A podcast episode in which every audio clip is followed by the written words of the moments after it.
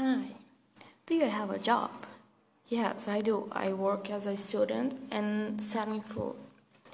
Where are you working at present? I'm working at home, studying. Where have you already worked?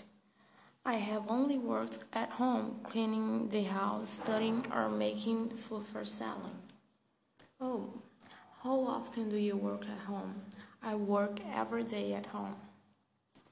Would you like to be a medical doctor? No, I wouldn't like to be a medical doctor.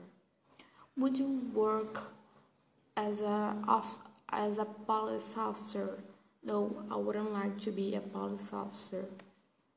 Have you ever worked in a factory? No, I have never worked in a factory. Have you worked in the last six hours? Yes, I have worked in the last six hours. Did you work at home last holiday? No, I didn't left at home last holiday, so I couldn't work there. Did you work in a gas station last year? No, I didn't work in a gas station last year. Are you are you going to work tonight? I will work tonight, cleaning my home and studying. What would be your dream job? I dream of working as an actress. If you could choose your salary, how much money would you like to get?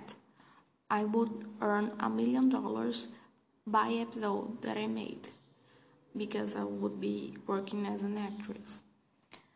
What kind of work would you never do in your life? I would never work as a teacher because I would definitely um, yell at my students because I'm not patient enough to deal with kids and lots of people.